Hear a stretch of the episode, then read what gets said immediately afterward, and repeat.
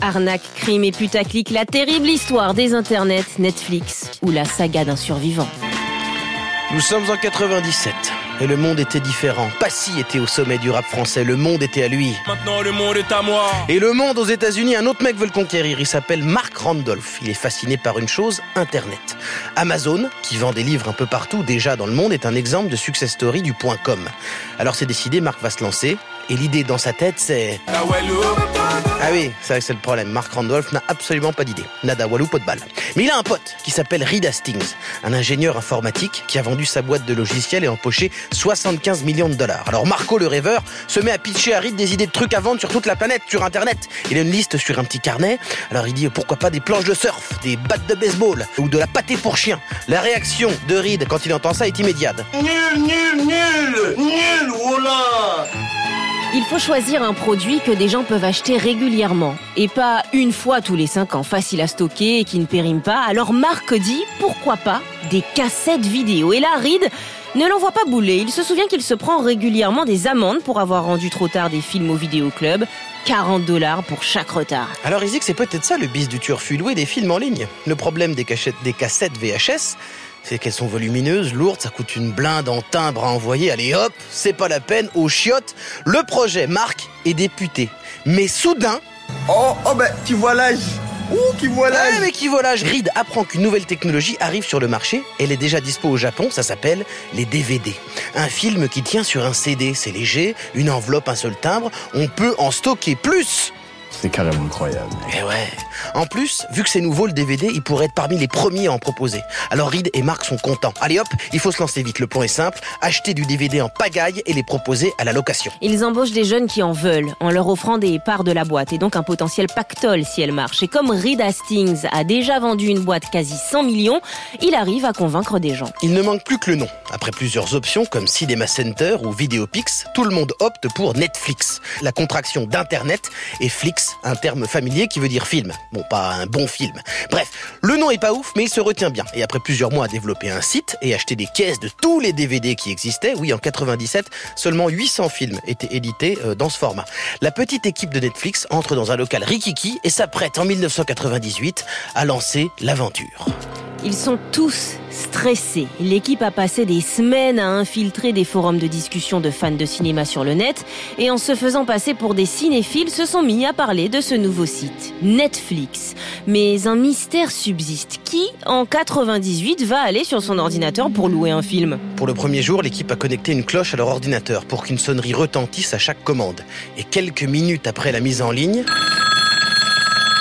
C'est superbe, c'est superbe, ça marche. Plusieurs dizaines de commandes sont passées en 15 minutes et puis plus rien. Marc et Reed se rendent compte que le serveur a craché, trop de connexions. Alors ils vont en acheter un autre dans un magasin. Au total, ils devront en acheter plus de 10. Plus de 130 commandes seront passées et avant la fin de la première journée, ils n'ont déjà plus de carton pour emballer les commandes de DVD et plus d'encre pour faire des étiquettes. C'est un bordel. Mais ils savent maintenant que leur idée peut marcher. En un mois, le chiffre d'affaires de Netflix est déjà de 100 000 dollars. Problème, personne ne loue les DVD, tout le monde les achète.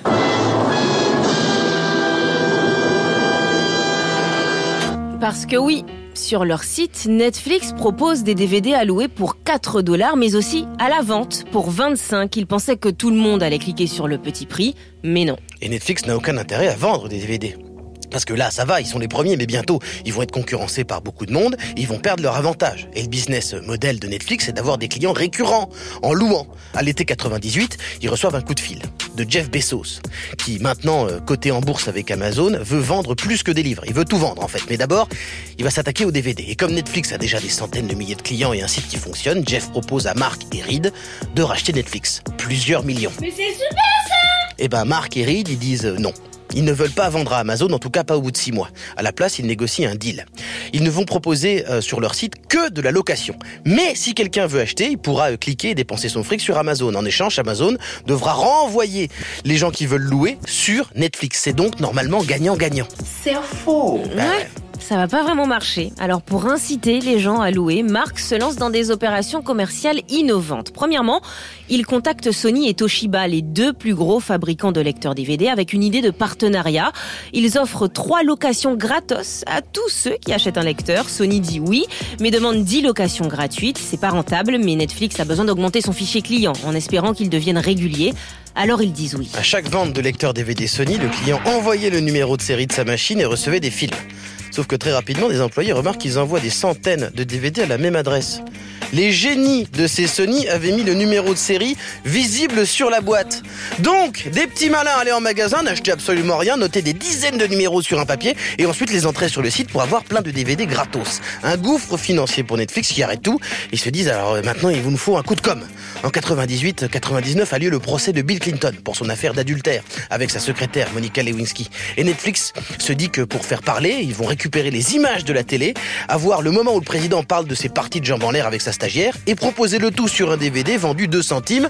C'est marrant, la presse en parle et des centaines de milliers de personnes se connectent à Netflix. Mais là encore, ça part en couille, littéralement.